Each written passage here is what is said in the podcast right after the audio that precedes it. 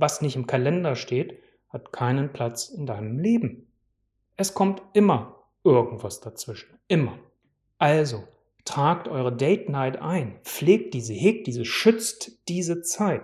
Und wenn ihr sie mal verlegen müsst, dann findet aber einen neuen Termin, also verlegt sie, lasst sie nicht ausfallen, weil du lässt sie einmal ausfallen, zweites Mal ausfallen, dann ist es weg. Dann sucht was Neues. Es muss nicht das gemeinsame Hobby sein, aber ihr könnt auch was gemeinsames Neues entwickeln. Also von daher. Aber wie gesagt, die Date Night gerade, sichert die euch, tragt die im Kalender ein, damit diese Romantik überhaupt einen Platz kriegt, damit diese Nähe überhaupt einen Platz kriegt. Weil sonst geht die Zeit für Romantik verloren. Und das wäre sehr schade und traurig. Und dann fehlt was Wichtiges. Abenteuerliebe. Der Podcast für alle Paare, die aktiv eine erfüllende und glückliche Beziehung leben wollen. Hier ist Olaf Schwantes und ich begleite euch auf eurer Reise durch die Welt der Liebe. Heute habe ich mal ein Thema mitgebracht, das alle interessieren wird.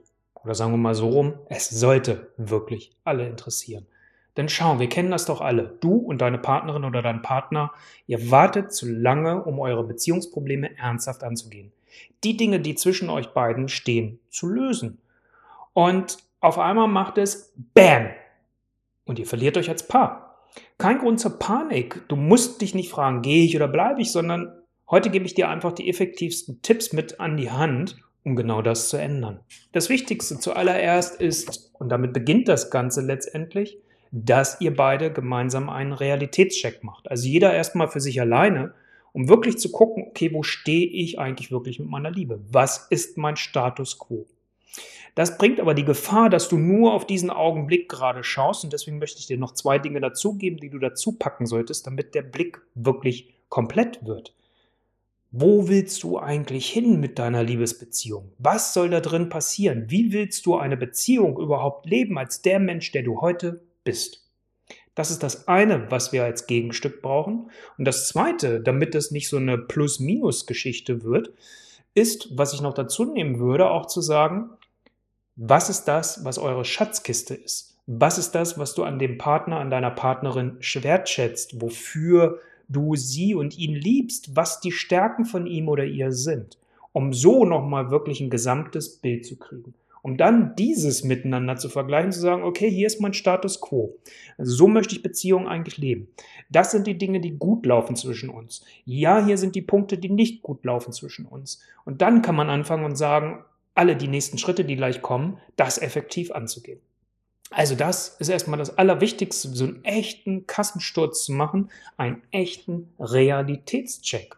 Und so wirst du feststellen, wie rund deine Liebe eigentlich überhaupt läuft. Der schnellste Weg ist, geh auf meine Seite olaf-schwantes.com, mach den kostenlosen Beziehungstest und du weißt sofort, ob du mit deiner Liebe ambivalent bist, ob du eher im Bereich bleiben bist oder ob du eher im Bereich gehen bist. Und bekommst gleichzeitig dann noch weitere Impulse, um das umzusetzen. Das ist der schnellste Weg und du weißt sofort, was ist dein Status quo. Wenn wir das haben, das ist das erste, wichtigste, und dann macht es auch eigentlich erst Sinn, weiterzugehen mit den nächsten Punkten, dann kommen wir zur Kunst der Kommunikation.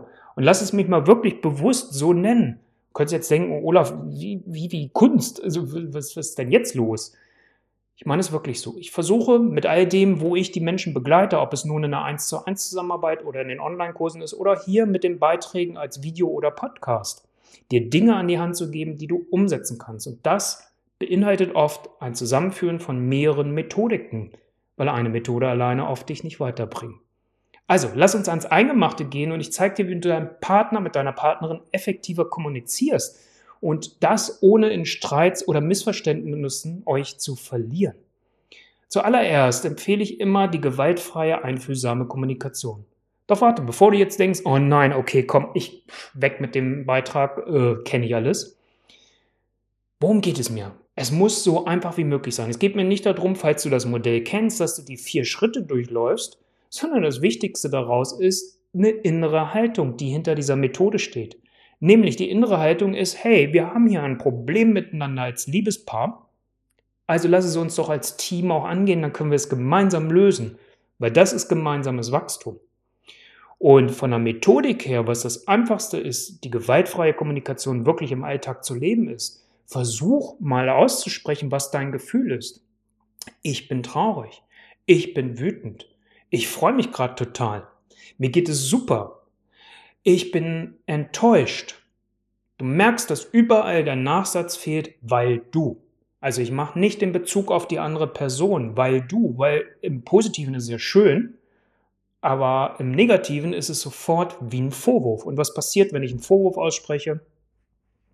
Ich mache zu und dann erreiche ich die andere Person sowieso nicht mehr. Also das heißt, ohne Vorwurf das Ganze. Und das geht am einfachsten, wenn du dein Gefühl aussprichst. Weil wenn du mir sagst, ich bin traurig oder ich bin enttäuscht, kann ich doch nicht um die Ecke kommen und kann sagen, hä? Du, ich glaube, das stimmt nicht. Ich glaube, du fühlst falsch, weil es ist dein Gefühl.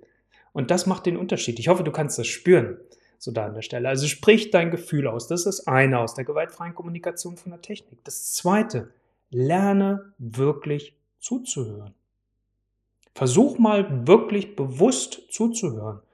Und da kann es manchmal auch hilfreich sein, die Augen zu schließen, wenn man das miteinander abgesprochen hat, weil sonst denkt die andere Person, hä, fängt die andere Person jetzt an zu schlafen. Also, dass man dann ja auch die Augen schließt, um wirklich mal zuzuhören und sich auf die Worte der anderen Person zu konzentrieren. Und nicht gleich damit beschäftigt zu sein, wie kann ich das entkräftigen, was die andere Person sagt. Also, dein Gefühl aussprechen, wirklich echtes, aktives Zuhören lernen. Und das ist machbar. Vermeide die Vorwürfe, das, was ich gerade gesagt habe, und vermeide auch einen einseitigen Rückzug. Wenn du merkst, du explodierst gleich, dann sprich aus, sind wir wieder bei dem Gefühl aussprechen, hey, ich explodiere gleich und weißt du was, normalerweise würde ich jetzt hier wegrennen, weil ich echt keinen Bock auf so einen Austausch habe, aber ich bleibe hier, weil ich dich liebe, auch wenn es mir gerade schwerfällt. Das ist eigentlich die Quintessenz der gewaltfreien Kommunikation. Damit das überhaupt gelingen kann, dass ihr überhaupt in so einen Austausch miteinander kommt und euch erreicht, ist es wichtig, dass ihr euch überhaupt einen Raum dafür schafft. Was meine ich damit? Ihr müsst euch jetzt nicht ein neues Zimmer gestalten, wo ihr sagt, das ist unser Zimmer, wo wir die Kunst der Kommunikation miteinander frönen. Natürlich geht das auch, wenn ihr das mögt. Aber was ich damit meine ist, gebt euch einen ablenkungsfreien Raum. Also schaltet eure Elektronik, die Technik aus, macht das Handy aus auf Flugmodus wenn ihr Kinder habt, sagt den Kindern, hey, wir sind jetzt gerade im Gespräch und möchten nicht gestört werden. Und begrenzt die Zeit, das hilft besonders oft auch einfach, dass ihr sagt, okay, wir nehmen uns eine halbe Stunde oder vielleicht eine Stunde Zeit, nicht länger.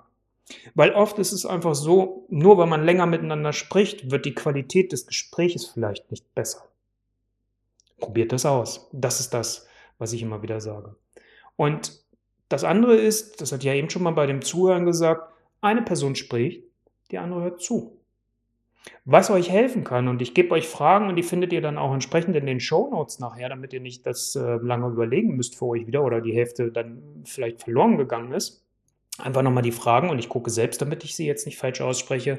Nehmt die als Leitplanke, dass, dass sie euch helfen können. Womit bin ich glücklich und zufrieden? Worauf bin ich stolz? Was läuft für mich gerade nicht so gut? Wo wünsche ich mir welche Veränderung? Und zwar von dir und von mir. Weil es geht ja nicht darum, dass du einfach nur sagst, hey, ich will, dass du dich da veränderst, sondern ich wünsche mir das oder ich brauche das vielleicht von dir, damit mir diese Veränderung möglich ist. Aber was tue ich eigentlich auch selbst dafür? Weil es ja keine Einbahnstraßenveranstaltung. Liebe geht, wie beim Tango, nur zu zweien. Und was hier auch für mich zur Kunst der Kommunikation dazu gehört. Und deswegen merkst du vielleicht, okay, es ist viel mehr als nur die reine Kommunikation, ist das positive Mindset. Und damit meine ich nicht, du musst nur positiv denken. Das ist ein Missverständnis. Sondern, was meine ich da ganz konkret damit? Wie denkst du eigentlich über dich selbst und wie sprichst du eigentlich mit dir selbst? Verurteilst du dich, weil du Dinge nicht umsetzt? Bist du einfach ungeduldig mit dir selbst und verurteilst dich dafür?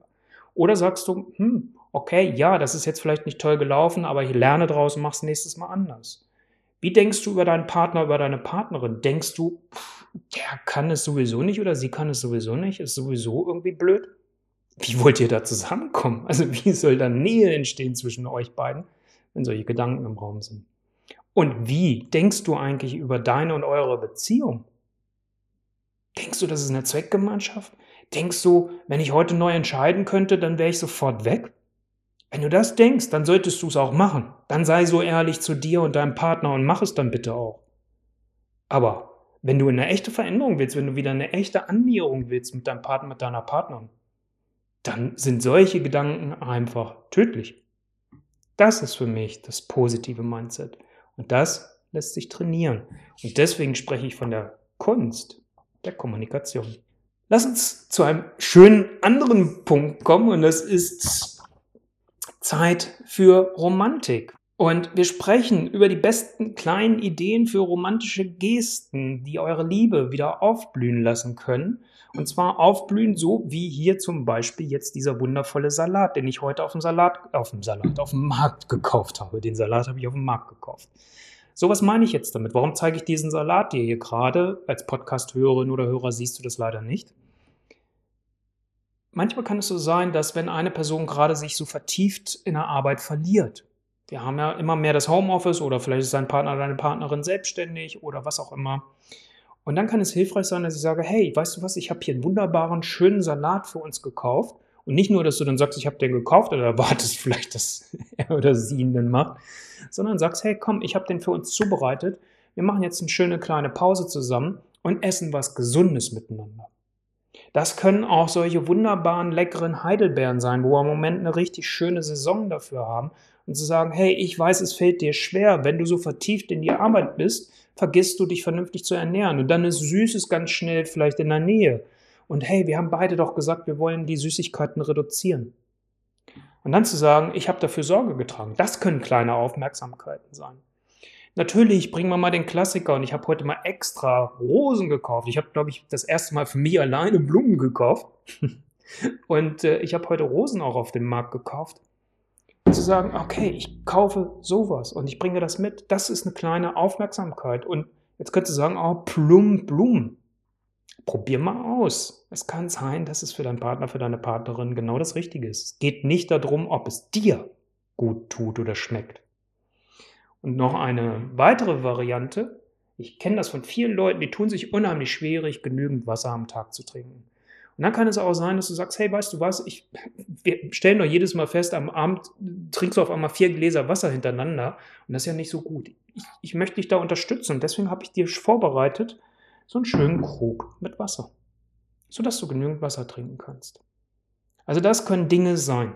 Was aber ganz wichtig ist, und auch das verlinke ich dann später, weil das will ich jetzt hier gar nicht zu sehr ausholen. Es gibt das Konzept der fünf Sprachen der Liebe von Gary Chapman. Und jeder von uns hat eine Hauptsprache der Liebe. Und die unterscheidet sich ganz oft in der Variante, wie gebe ich und zeige ich meine Liebe eigentlich gerne. Also ich bin zum Beispiel jemand, der gerne kleine Aufmerksamkeiten macht, Geschenke macht. In meiner letzten Beziehung, meine Partnerin, wir waren ja in einer Fernbeziehung, da habe ich dann auch Blumen bestellt, weil ich gemerkt habe, sie freut sich darüber. Und dann habe ich das ab und an mal gemacht, wo ich so das Gefühl hatte, hier passt es jetzt und habe dann Blumen ihr schicken lassen oder habe sie ihr geschickt. Und sie hat sich jedes Mal darüber sehr gefreut. Und ich habe mich dann total gefreut, weil sie sich gefreut hat. Also, ich gebe gerne sowas und mache kleine Aufmerksamkeiten oder Geschenke. Umgekehrt, wenn du das mir machst und schenkst mir was, denke ich so, okay, ja, danke, nett, aber mir hilft eine Unterstützung zum Beispiel sehr gerne oder sehr gut. Oder für mich ist ganz wichtig die Zeit zu zweit. Also der Austausch, zusammen zu sein, eine schöne Zeit miteinander zu erleben. Die Zweisamkeit, das ist meine Liebessprache, wie ich gerne empfange.